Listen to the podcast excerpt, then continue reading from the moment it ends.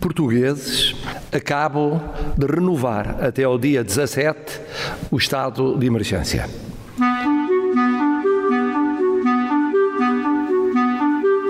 Calma, amigos. Vai ficar tudo bem. Vai ficar tudo bem. Vai ficar tudo bem. Vai ficar tudo bem. Vamos, amigas, vamos todos ficar bem. Vamos. Vai ficar tudo bem. Yo, yo, vai ficar tudo bem, yo. E em casa? Sim. Olá, sim, viva. Afonso. Olá, Jana. Viva. Tudo bem? Viva. Tudo bem, tudo bem. Não sei se ainda se lembram, mas telefonar para o Afonso Reis Cabral foi uma sugestão do escritor Mário Cláudio. Se ninguém o contatou ainda, era o Afonso Reis Cabral.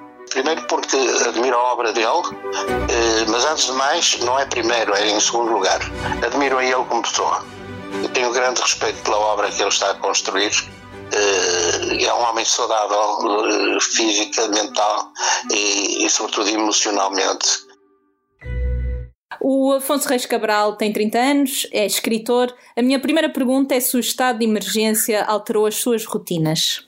Eh, alterou completamente. Eu tinha um escritório com, com amigos onde ia escrever e os meus amigos eh, trabalham lá outramente e há um pintor também, portanto tínhamos, estamos todos empenhados em estar juntos porque temos todos trabalhos de, de isolamento, não é? Eu a escrever, eles a estudar eh, e isso mudou completamente. Para além disso, eu vivo em Lisboa, só que vim para o Porto para ajudar os meus pais, onde os meus pais vivem.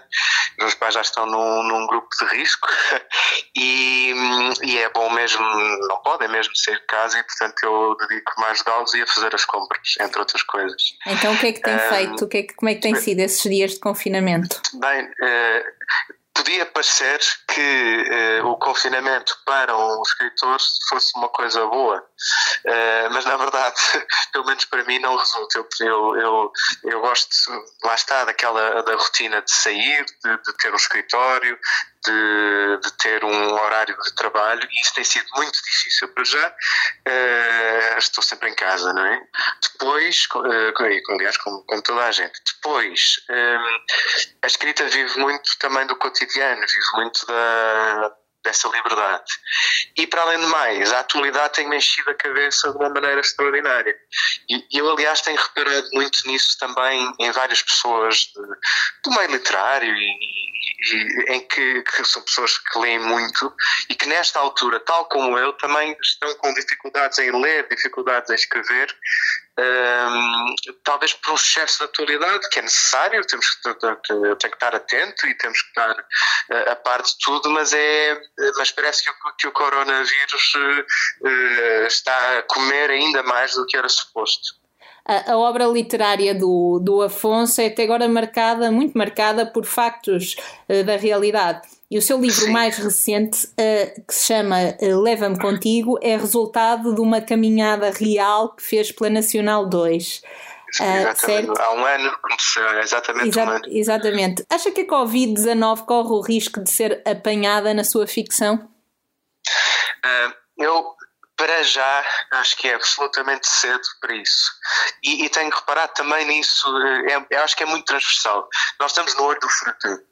Eh, e, e as, e as pessoas nas suas várias áreas, em particular artísticas, eh, estão, penso que estão bastante como eu, é que não é possível ainda eh, problematizar isto e não é possível transformar e, e criar a partir disto para já.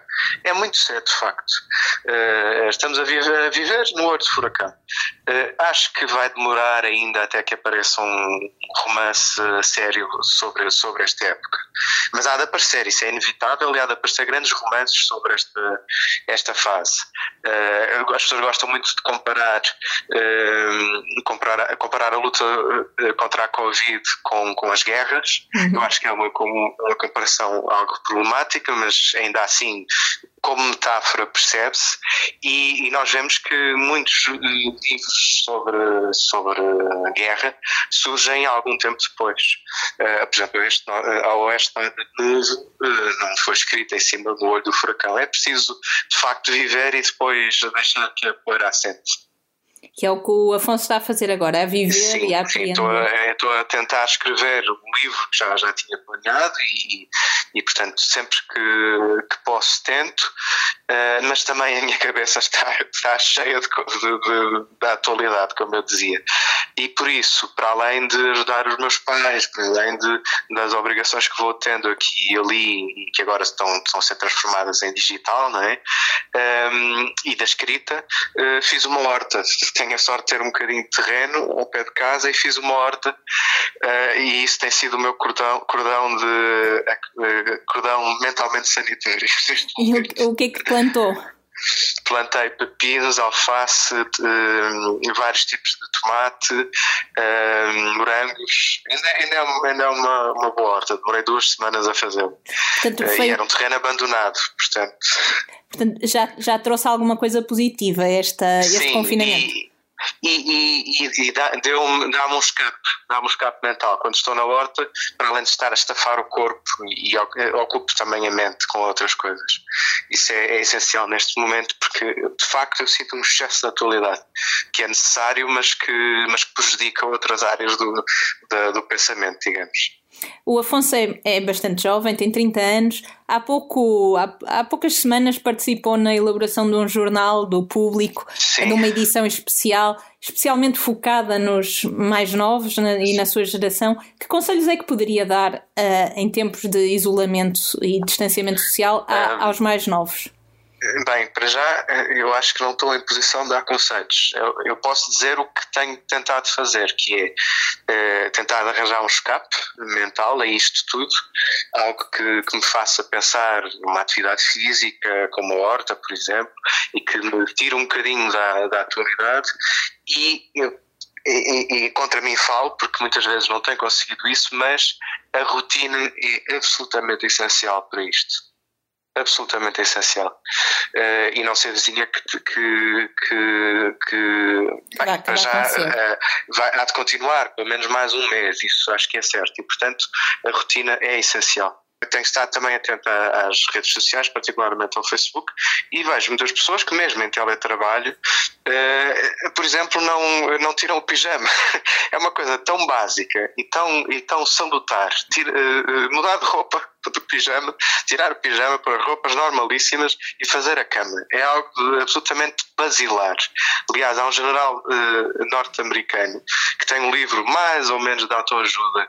Uh, uh, que, eu li e que, que achei relevante, chamado Make Your Bed, e, e para ele um dos fundamentos do dia a dia é simplesmente levantar e imediatamente fazer a cama nestes tempos em que, eh, eh, em que poderia, que podem e que dão asa à falta de rotina e, portanto, a uma instabilidade, eh, pelo menos para mim é o que acontece, uma instabilidade mental grande, ter rotina e estes pequenos gestos sistemáticos são muito importantes. E quando fala nessa instabilidade mental, é o quê? É. É, é, é, a constante antecipação e, é constante para mim, eh, para mim é, é, eu sou já por natureza sou ansioso e gosto de estar muito ocupado a fazer muitas coisas, a, a trabalhar com as mãos, a mexer-me, enfim. Uh, ocupar-me. E uma das coisas que me tem ocupado, eh, que me tem perturbado, e como a qualquer, acho que a qualquer pessoa, é, eh, é não sabermos o desenlace, ou não sabermos quanto tempo demora. Eh, com isto, acho inevitável não sabermos, não estamos ainda nesse ponto, não, ninguém sabe. Mas o facto de não haver um horizonte à vista, embora já se fale de que ultrapassamos o pico, embora eu desconfio muito disso, eu não sou especialista nem nada que se pareça, mas, mas parece-me que, que ainda é cedo um, lá está, não termos esse horizonte é, é perturbador.